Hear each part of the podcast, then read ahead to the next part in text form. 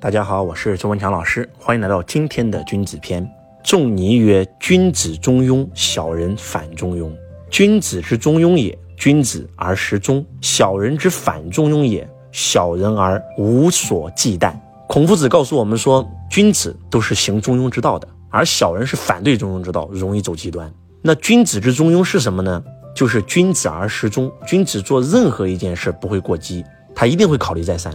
小人反中庸也，小人而无忌惮也。小人做任何事是毫无忌惮的。那什么是中庸呢？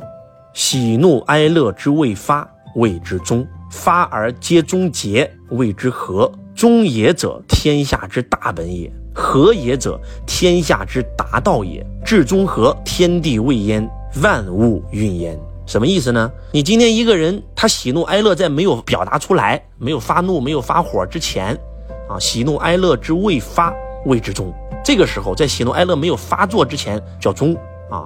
发而皆中节，谓之和。就如果说他喜怒哀乐发出来了，但是他是很中肯的，他不是极端的，那这叫和。中也者，天下之大本也。就中这个概念啊，是天下之核心啊。大家可以想象一下，我们人是生在天地之间，天地之中啊，没有天，没有地，没有中，我们人类根本没法生存。和也者，天下之达道也。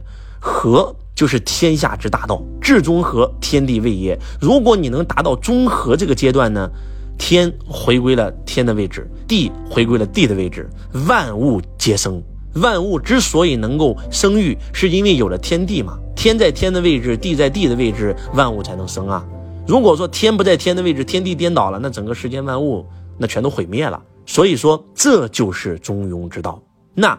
再用一个最简单的例子给大家解释什么叫中庸。我们在管理孩子的时候，有些父母过于严厉，打他、骂他、侮辱他，让孩子自卑内向；有些父母呢过于宠溺，孩子所有无理要求都满足，那叫骄纵，那就过头了。那应该怎么办呢？居中嘛，不要过于严厉，也不要过于骄纵，那叫什么呢？和善而坚定嘛。当你跟孩子讲话的时候，不要带情绪，不要带情绪，就是我们刚才讲的什么讲的。发而结终结，谓之和。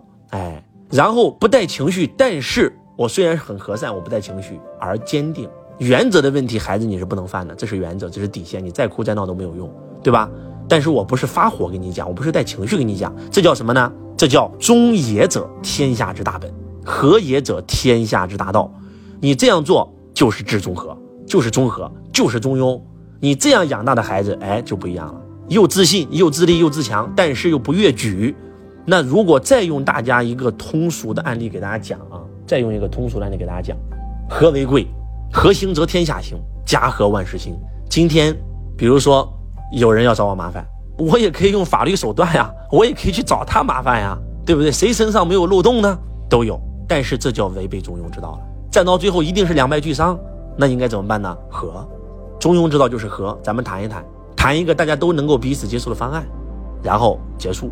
就像昨天我的一个学生跟我讲：“周老师，我跟你讲，太生气了。我的姨父，我给了他百分之十的公司股份，结果他去跟别人又开了一家公司，天天打价格战。啊，我们是这个收废品的，然后呢，本来是收三毛钱，他就升到四毛。那没办法，我只能升四毛五啊，他就升到五毛。打到最后，大家都不赚钱。我说，那你准备怎么干？我就准备干死他，我就不相信，我都给他干倒闭。”大不了大家都赚不到钱，我说那你就这不不是不是中庸之道了吗？你这样做就是小人行径了。那要怎么办呢？要做君子。那君子怎么做？君子是行中庸之道啊。那什么是中庸之道？我就跟你谈判嘛，谈清楚利弊嘛。这样干下去大家都死路一条，那不如怎么样？不如和大家规定一个市场价，这个市场价是一样的，对吧？那我们的客户愿意去哪家就去哪家，这样不就可以了吗？对吧？这就是君子行径，而小人行径那就是走极端。我们这两年见过太多太多走极端的案例了，真的太多了。就有些话说出来很难听啊，但是真的就是孔夫子那句话：“君子如玉，小人如蛆啊。”就拿一个我们的一个非常能够引起大家共鸣的案例吧。你今天去饭店吃了饭，对吧？你吃完饭以后，你都已经拉了，都拉出去屎了。那你能说，哎，这个饭不好吃？过了三天以后，对吧？来，你把饭钱给我。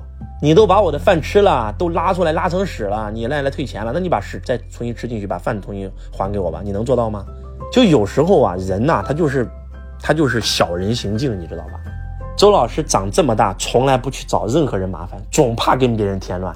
我们做的任何一件事都是自愿的，都是成年人，都是有签合同的。我今天在你这买了个东西，我签完合同了，对吧？我也享受完服务了，我再去找别人麻烦，那不是扇自己脸吗？那不就是小人行径吗？但是今天就是有很多人这样干，就像我们讲的沈阳家长事件一样，我钻个漏洞，因为现在对教育培训行业，对吧？国家有政策，我就拿这个举报你来威胁你，让你给我退钱。那这就是小人啊！如果今天一个人在人前说你很好，在人后说你坏话，那这个不用说了，一定是小人，对吧？君子不会这么干，君子一定是人前什么样，背后就什么样，绝对不会在人前翻别人坏话，对不对？我们更有一些甚者就是反悔，那就更不用说了。买东西没人逼着你买，买完以后你又去找麻烦，又这又那，又去投诉，又是这又是那，这些东西都是负能量，小人行径，不悔，你不要有这有啥可后悔的？对不对？签了合同，按了手印，接受完服务了。你说你买完以后，对吧？你刚买，你不满意，对吧？你也没接受服务，你也没拆包装。你说你去给别人退了，这个咱能理解，对吧？咱不能理解的是，你已经把包装拆了，你已经用了，都都用了几个月了，甚至还有两三年、三四年、四五年以后还来回来的，你这不就是小人行径吗？对不对？哪家公司没有成本？对不对？所以说，小人行径啊，做任何事之前问问自己。我这样做是个小人还是个君子？如果是君子，我就干；如果是小人行径，我就不干。因为还是那句话，短期主义，小人绝对是能干过君子的，小人绝对是沾光的一方。但是长久干，长久看，一定是君子赢。咱们这个河南有一家超市，叫胖东来，对吧？胖东来对客户服务态度非常好啊，那好的不能行啊！你今天吃了西瓜，吃完了以后拿西瓜皮过来，我也给你退钱。本以为这样可以感化乡民，结果呢？结果是啥呀？结果不就吸引一大帮流氓把他店给他砸了，一把大火给他店烧了吗？哎，你不是说可以退钱吗？来，我今天烟抽完以后拿那个烟盒找你退。空调我用了三年了，来找来来找你。然后到最后那肯定不行啊，那肯定不行，就打起来了嘛。打起来以后，半夜的时候把一把大火把这个胖东来超市给烧了嘛。就是你会发现，你看你这样做是纵容小人，对不对？那小人他就是小，他就是个蛆啊。孔夫子说了，君子如玉，小人如蛆啊。君子如玉，什么是玉？美玉，对吧？你们去百度上查一下玉的图片，美没？都想要。再查一下蛆的图片，恶不恶心？但是蛆不会觉得自己恶心，对吧？蛆就喜欢蛆。你是个玉，他还他还不喜欢你，他就喜欢蛆。有时候真的就是远离小人，真的远离小人。如果是小人呢，咱咱不与小人为伍，与小人为伍，那你身上爬的都是蛆，你说你恶不恶心啊？所以。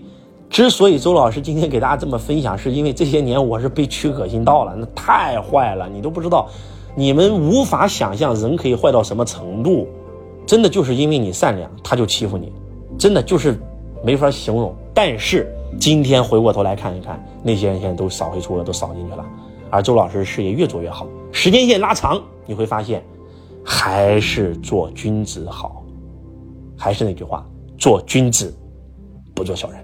希望今天周老师的分享能够唤醒你，从今天起，升起的每一念都问自己：我这是小人行径还是君子行径？我说的每一句话说出来之前，这是君子行径还是小人行径？我做事做之前问自己：我这个行为是君子行径还是小人行径？所思所想所做是一台 3D 打印机，直接决定了你的人生是螺旋式上升还是螺旋式下降。希望今天周老师的分享能够唤醒你，不要再做蛆了，做玉；不要再做小人了，做君子。我是周文强，我爱你，如同爱自己。